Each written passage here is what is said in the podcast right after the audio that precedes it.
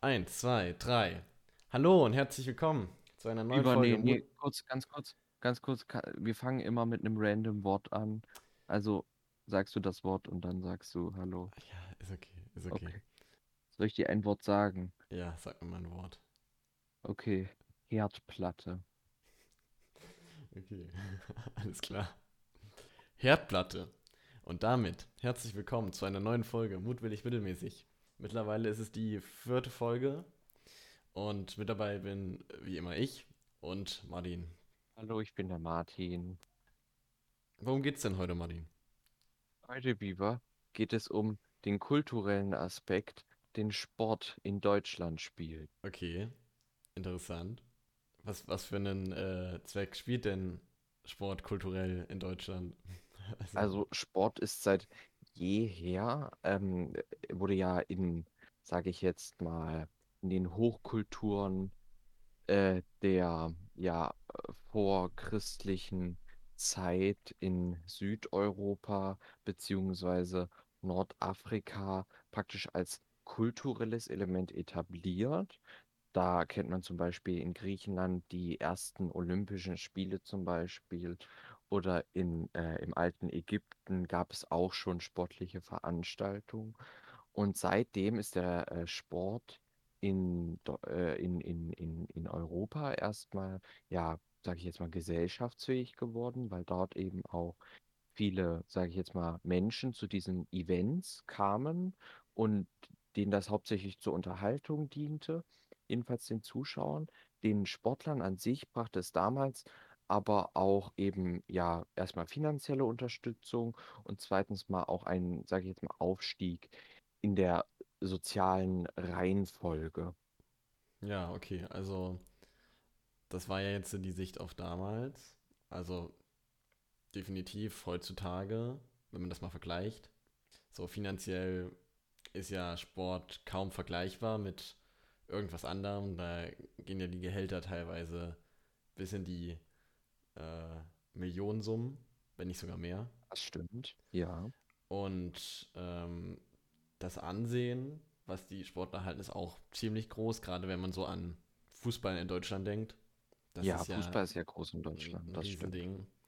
Und ja, denkst du, da hat sich sonst noch irgendwas geändert von Ja, damals ich zu finde, im, im Vergleich von damals zu heute ist eben, wie du auch schon gerade angesprochen hast, der kommerzielle Aspekt des Sports viel größer geworden und teilweise üb überwiegt er auch diesen gemeinschaftsstiftenden Aber Aspekt. das, das ist ja teilweise, also gerade heutzutage ist das ja oftmals der Fall, überwiegend in den meisten Sachen. Also das kannst du ja auf Sport beziehen, aber genauso auf Kunst, Filme, Videospiele, Ja klar, das kannst du natürlich Musik. machen, aber am Endeffekt ist es das, ist es, ist es, musst du dich fragen, ist es das Ziel an Sport, nur noch auf Geld orientiert zu sein?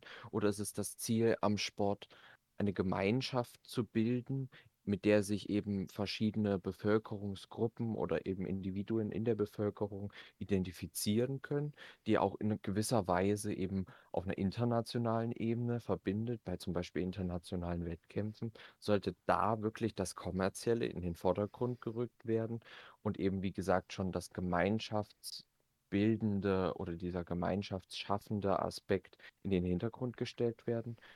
Mm, Ich denke, es sollte auf jeden Fall nicht so sein, aber die Realität ist auf jeden Fall, na gut, die hat zwei Seiten meiner Meinung nach. Zum einen, natürlich, hinter den meisten Sportvereinen steckt ein Unternehmen, was Geld verdienen will. Und das ist eben auch der Zweck, den es, den er verfolgt, in den meisten Fällen. Ja, Ähm, aber das Ding ist, was du angesprochen hast schon, mit dem sich identifizieren mit einem bestimmten Sport, mit einem bestimmten Sportler vielleicht auch. ja. Ähm, das ist ja auch, das ist ja verbunden mit dem kommerziellen Effekt. Umso mehr Leute sich ähm, identifizieren können, umso mehr Geld stecken sie da ja auch rein. Das schaukelt sich quasi so gegenseitig hoch. Ja, gut, klar, aber da ist eben wieder dann die Frage, ob es vielleicht auch moralisch vertretbar ist von Seiten der äh, Sportverbände. Also klar willst du ja Geld damit verdienen, wie du schon gesagt hast, es ist im Endeffekt ein Unternehmen, was da äh, die Geschäfte abwickelt. Nur ist da eben die Frage, ob man die Loyalität beziehungsweise auch eben diese, diese Ide- Identifikation, die eben von manchen Fans ausgeht oder von den meisten Fans eben, ob man die eben dann so durch Aspekte wie Merchandise oder ähnliches ausnutzt. Ich finde, das ist eben eine sehr strittige Frage, weil eben gerade definitiv. heutzutage, wo Sport eigentlich ein sehr ja, internationales Event auch ist, gerade bei zum Beispiel Fußball-Weltmeisterschaft. Da schaut die ganze Welt hin. In irgendeiner Stadt wo, oder in irgendeinem, ja, sage ich jetzt mal, Land, wo das ausgetragen wird, in irgendeiner Region. Da schaut dann die ganze Welt hin. Klar ist das gut für die örtliche, für den örtlichen, für die ör- örtliche Tourismusbranche oder für halt allgemein die örtliche Wirtschaft. Aber ist das wirklich das Ziel? Ist das Ziel nicht vielmehr, dass man eben auch zum Beispiel zu Hause, wenn man halt einfach nur zum Kreisligaspiel geht, dass man da großen Sport erleben kann und muss nicht extra in die nächste große Arena fahren, um dort eben die besten Top-Sportler, die eben frisch eingekauft worden sind, dort sehen zu können und spielen sehen zu können. Und man weiß, ja, okay, das Geld, was ich letztens in einen Schal dieses Vereins gesteckt habe, das steht da unten auf dem Spielfeld und versucht Tore zu schießen. Ist das das Ziel? Ähm, ich denke, du hast generell damit recht. Du solltest viel mehr lokale Sportvereine unterstützen, weil die es oftmals auch nötig haben, unterstützt zu werden. Ähm, Ja, aber was ich da als großen Kritikpunkt sehe, ist quasi, bei Sport geht es um Leistung. Und ja, du willst ja auch irgendwo das Beste sehen, was es zu bieten gibt. Das ist ja überall so. Das ist ja nicht nur im Sport so. Aber ja. eben auch im Sport. Du willst das Beste sehen, was es gibt. Und das Beste gibt es Mhm. eben nicht bei dem Dorf um die Ecke in der Kreisliga, sondern Bundesliga oder höher. Ja, Und gut, klar. ja, Aber ich, ich, ich denke, also viele Profis, viele Profi, sagen, bleiben wir mal beim Fußball, viele Profifußballer haben eben irgendwo in relativ, ja, kleineren äh, Fußballvereinen beziehungsweise in Jugendmannschaften von äh, schon größeren Vereinen angefangen und dann, als eben praktisch spruchreif wurde, ja, okay, Profifußball würde ich gerne weiterverfolgen und ähm, wird eben dann in die, ja, sage ich jetzt mal, Erwachsenenmannschaft oder so aufgenommen, spielt da vielleicht in irgendeiner Liga. Ich weiß ja nicht, wie hoch das alles geht.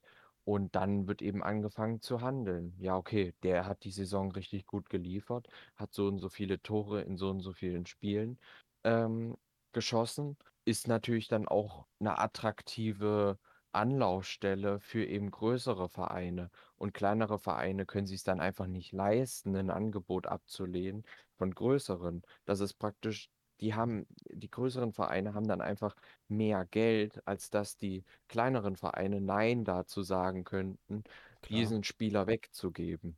klar. Aber da musst du halt auch an den Spieler denken. Ich denke mal, dass der Spieler eher lieber in dem größeren Verein spielt als weiter in der Kreisliga. Das ist ja auch irgendwas, du kannst es ja quasi als Aufstieg sehen für den Spieler. Ja, Und das ist ja, wenn du das mit der Berufswelt vergleichst, ist es ja letztendlich nichts anderes. Du kommst von einem bestimmten Job, den du hast, wird dir ein mhm. Angebot gemacht, wo du meistens mehr Gehalt verdienst und dadurch ja eben Mhm. auch so irgendwo mehr Prestige hast, dadurch, dass du höher stehst als Ja, Angestellter quasi. ja, Und das ist ja da nicht anders. Und deswegen denke ich, dass der Spieler auch einen recht großen Teil dazu beiträgt. Neben dem Verein. Ich glaube, die wollen, der Verein braucht das Geld und will das Geld. Und der Spieler will halt aufsteigen. Und das ist halt, natürlich ist es so gesehen nicht so cool, dann, dass er da jetzt seinen Verein, in dem er vielleicht zehn Jahre gespielt hat, verlässt. Einfach nur wegen des Geldes. Aber nachvollziehen kann ich schon. Weil es gibt so gesehen keine Verlierer dabei. Also klar, es die kleinen äh, Vereine sind immer die Verlierer davon. Aber prinzipiell, ganz grundlegend betrachtet, gibt es dabei keine Verlierer, wenn große Vereine kleinen Vereinen Spielern abkaufen. ja, gut, das verstehe ich. Also, dass praktisch dann die Spieler auch eben, sie wollen ja auch irgendwie was verdienen. Ich meine, sie üben ja einen Beruf aus, indem sie da professionell spielen. Ja. Und ja, verstehe ich den Punkt. Okay. Interessant. Anderes Thema, das ist jetzt komplett Themenwechsel, aber interessiert mich gerade. Ähm, Mhm. Weißt du, was NFTs sind? Äh, habe ich schon mal gehört. Warte, ich glaube, Da- das sind so ja, kleine ja. Bildchen Genau. und mit denen lässt sich irgendwie Geld verdienen. Ich bin mir aber Ja, überhaupt nicht sicher. Ich habe mir da, habe mich da letztes Mal ein bisschen zu informiert, weil ich das auf allen möglichen Instagram-Meme-Pages gesehen habe und so. Also, was ich Mhm. habe, ist Halbwissen, aber ich weiß ein bisschen was. Gefährlich, Also, okay. also nicht so, äh, ni- nicht auf meine Aussage quasi beruhen, wenn es mal ja, doch, mache ich sollte. jetzt mal, weil Alles klar, anders cool. kommen wir hier zu, zu keinem Konsens. Alles klar. Ähm, ich finde das nämlich super krass. Also das Prinzip ist quasi, ähm, Künstler können Bilder erstellen und die gibt es dann in der Blockchain nur einmal. Quasi, das ist quasi was Einzigartiges. Hm. So. Ähm, die an andere Leute können sich auch diese Bilder einfach runterladen, aber quasi nur diese eine Person, die das gekauft hat oder eben angefertigt hat am Anfang, besitzt das. Das ist ja prinzipiell schon mal nichts Schlechtes. Ja. Ey, kurze Frage nochmal zum Verständnis, gerade auch was unsere Zuhörer da draußen an den Geräten angeht. Äh, könntest du vielleicht nochmal den Begriff der Blockchain erklären? Ähm, natürlich. nee, eigentlich nicht. Warte, ich habe ich kein Googeln. Okay. Äh, achso, eine Blockchain ist eine verteilte öffentliche Datenbank. Ähm, Im Kontext von Bitcoin wird diese Datenbank genutzt, um Geldtransaktionen zu verwalten. Also das ist quasi Okay. einfach nur eine öffentliche Datenbank, wo alle drauf zugreifen können. Ach so, okay. Aber diese NFTs, also die, sag ich jetzt mal, unterschiedlichen, da gibt es immer nur einen von Genau. in der ganzen Blockchain, also genau. in der ganzen die sind, die sind Datenbank komplett, individuell. ja, genau. Okay. Und äh, was ist da jetzt praktisch der Sinn dahinter? Oder wie verdient man damit Geld? Okay, ja, da, ich komme gleich zu dem Problem. Und der Sinn dahinter, es gibt letztendlich zwei Sinne. Ja. Der erste ist, dass du quasi das als Ansehen quasi erwerben kannst. So wie als würdest du dir ein Lambo kaufen. Das ist halt was, was brauchst du Ah. nicht, aber damit kannst du halt flexen, weißt du? Ja, Das ist so die eine das Sache. gut. Weil du dann Ja. quasi, du, du st- lädst das dann hoch bei dir im, weiß nicht, als Instagram-Profilbild und da steht halt drunter, das hat 100.000 Euro gekostet. Ist ja letztendlich nichts anderes als eine Rolex, ein Lambo, irgendwas so in der Richtung. 100.000 Euro für ein paar Instagram-Likes. Okay, Ja. ist eine Investition, Ja, sage ich jetzt stimmt. mal so. Das ist aber hauptsächlich für die Leute, die haben halt wirklich, für die, die halt Geld haben und das halt auch rauswerfen können des Todes. So. Ähm, der Ja. zweite Sinn, das ist das, was actually cool daran ist. Und zwar Mhm. ist, ähm, kann man das binden an so Mini-Verträge quasi. Du Mhm. kannst quasi sagen, ja, wenn, ähm, wenn diese Person, die dieses eine individuelle Bild hat, die kriegt, Ja. keine Ahnung, einmal im Monat, wenn das jetzt von der Firma ausgeht, die das quasi ähm, hochgeladen hat, die kriegt einmal im Monat was zugesendet. Wenn die Firma zum Beispiel Cola herstellt, dann kannst du sagen, der, der das hat, kriegt jeden Monat einen Kasten Cola zugesendet, ähm, bis an sein Lebensende oder an das Ende der Firma halt theoretisch. Es sei denn, er verkauft es halt wieder, dann geht's an den anderen. Das ist tatsächlich was, was ich irgendwie ganz cool finde dadurch. Ja. Da habe ich in einem Video von Unge gesehen, das hat scheinbar die Bahn mal gemacht mit Schuhen. Die haben Schuhe verkauft und die hatten einen, ähm, die waren quasi ein Jahresticket, die Schuhe. Cool. Also musste man da praktisch, der, der Kontrolleur hat dann immer geguckt, okay, welche Schuhe tragen die Passagiere hier. Ja, ja, genau, das kann er halt, konntest du halt auch so machen. Also so, konntest auch mit okay. normalen Tickets, aber du konntest Okay, es auch mit okay. den Schuhen machen. Und das ist ja prinzipiell eigentlich eine coole Sache. Ja. Gerade um wie viel haben diese. Schuhe gekostet? Das weiß ich nicht. Wahrscheinlich ähnlich viel wie ein Jahresticket. Hm, ja, gut. Also hast du praktisch, ist wie, du kaufst dir ein Jahresticket und als Bonus bekommst du ein paar Schuhe. Jo, Ungefähr so ist das. ungefähr. Das ist ja mal äh, eine interessante Überlegung. Ich finde das nämlich auch sehr interessant. Aber jetzt kommt der Haken an der ganzen Sache. Und zwar, ähm, der Wert dieser Bilder wird Ja. ganz, ganz komisch gemessen. Zum einen ähm, daran, ob der User, der die quasi verkauft, verifiziert ist. Quasi, wenn du Wo einen, verifiziert? was? Wo ist der Äh, auf, auf verifiziert, dieser? Website, auf den, Ach so, die das okay. verkaufen. Okay. Oder ich weiß nicht genau, ob es da mehrere gibt oder auf jeden Mhm. Fall, wenn die da verifiziert sind, dann steigt der Wert von so einem Bild auf jeden Fall schon mal an. Was ja schon mal irgendwie komisch ist. Und zweitens ist die Sache, ähm, der Wert steigt auch, wenn es öfter verkauft wurde. Ah, Das heißt, du konntest dir theoretisch mit deinen Kumpels untereinander das Bild die ganze Zeit hin und her verkaufen und dann steigt der Wert automatisch die ganze Zeit an. Und das Geld bleibt quasi bei euch. Und irgendwann, ja genau, aber irgendwann kommt dann ein armer Typ von außen, der denkt sich, oh, das wurde schon zwölfmal hin und her verkauft, das muss ja übel wertvoll sein. Kauft es und dann kann er es nicht weiterverkaufen, weil es eigentlich niemanden interessiert. Und er als eine Person, die nicht ähm, quasi damit angeben will, das nicht als Statussymbol hat, sondern damit Geld verdienen will, der sitzt dann am Ende auf den Kosten fest. Und die sind ja nicht unerheblich, können nicht unerheblich sein. Verstehst du?